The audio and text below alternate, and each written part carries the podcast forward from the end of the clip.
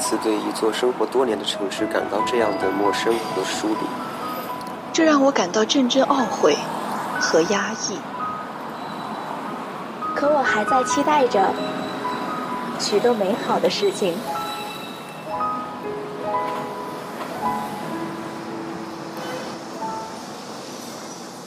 我知道，在不远的未来，我会在这座城市茫茫无数的人海中去寻找，直到遇见你，然后轻声问候道：“你好，你好，城市。”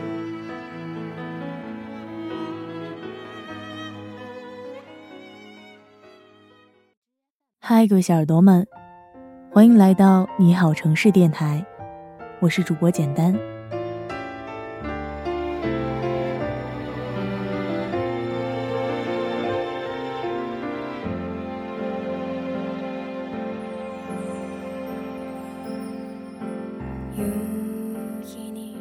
白晨在说我爱你这三个字时，我有种错觉。年末，收到白晨的婚礼通知。是在回家后的第二天，我有点恍惚。白晨并没有直接给我请柬，而是电子版的链接，然后让我选择出席婚礼。打开链接，一张张笑面如花的婚纱照透过手机屏幕映入我的眼帘。白晨西装革履，新娘一袭白纱。我的表情。由甜渐渐苦涩，我应该是祝福白晨的，但是在祝福他的同时，我的内心又是在抓狂的嫉妒着。我嫉妒什么？我嫉妒照片里站在白晨身边，穿着洁白婚纱的女子，可以陪他共度一生。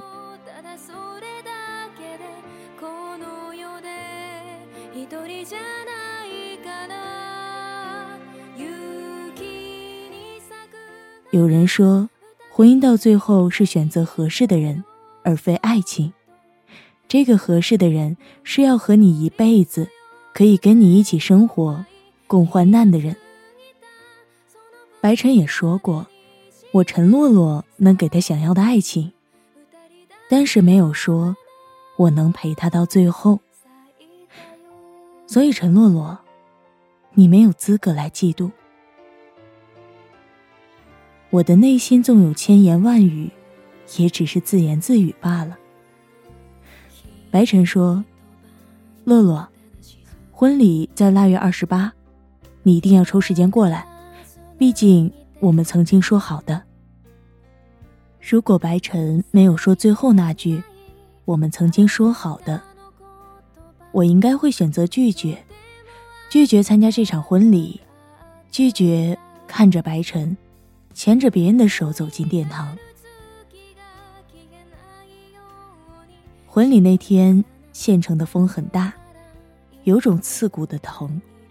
裹着厚实的酒红色大衣，像个粽子一样穿梭在少有人的街头。从家到酒店明明只需要二十分钟，可是我却走了一个小时。我故意放慢脚步，也念着时间可以走慢一些。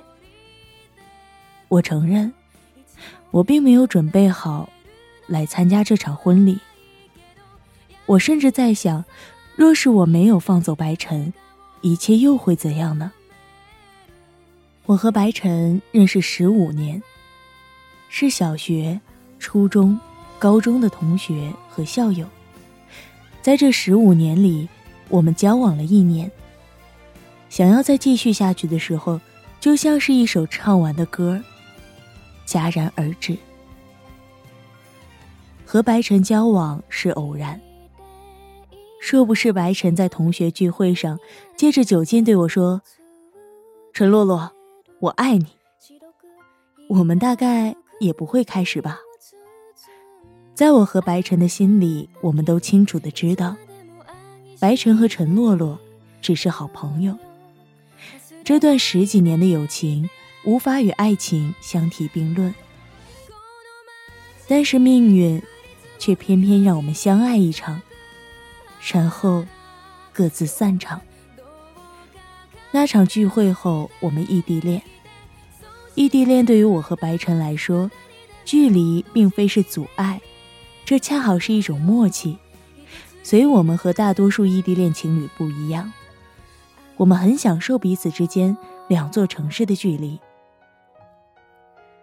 白天，我们会在各自的城市、各自的岗位上忙忙碌碌的；晚上，我们则会在固定的时间煲着电话粥，诉说彼此心中的想念。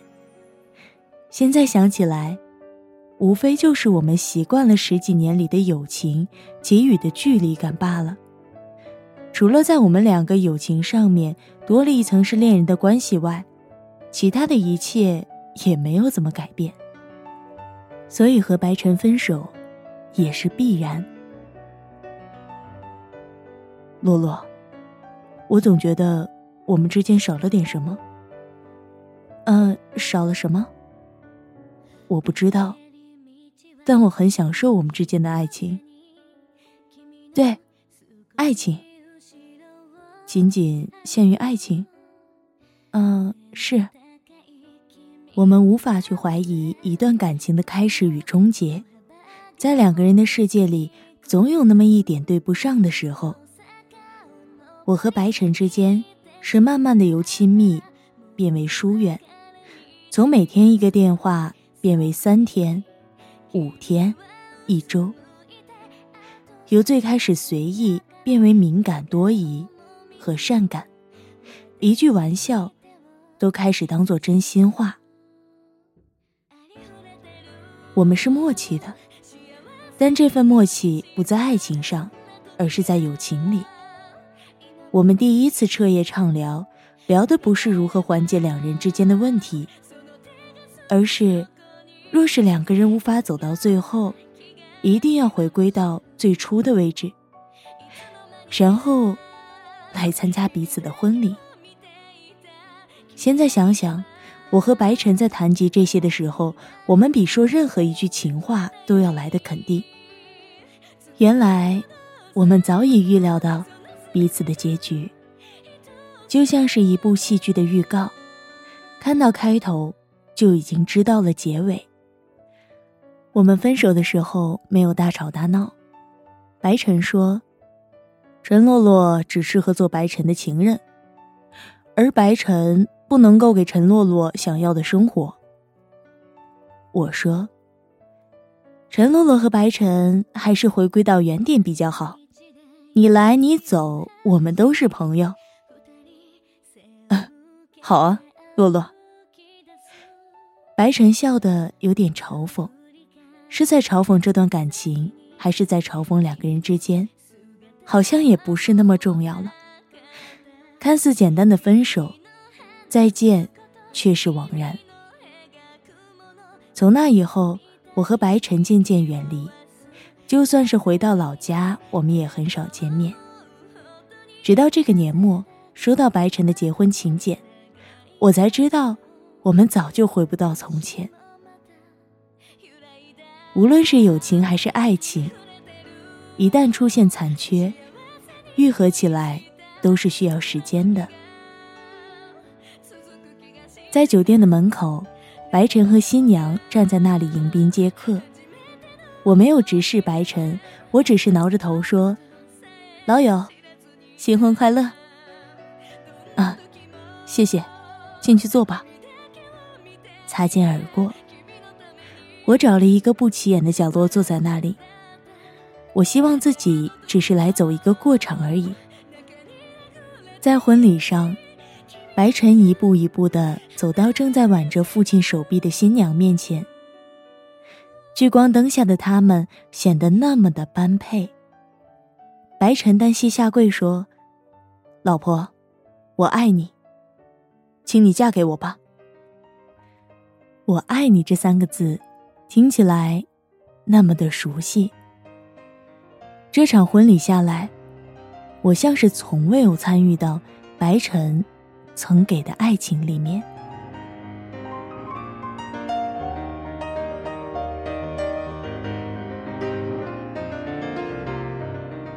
今天的节目到这里就要结束了。本期稿件：那个说爱我的男孩结婚了。来自作者生肖。我是主播简单。下期节目我们在你好城市电台不见不散。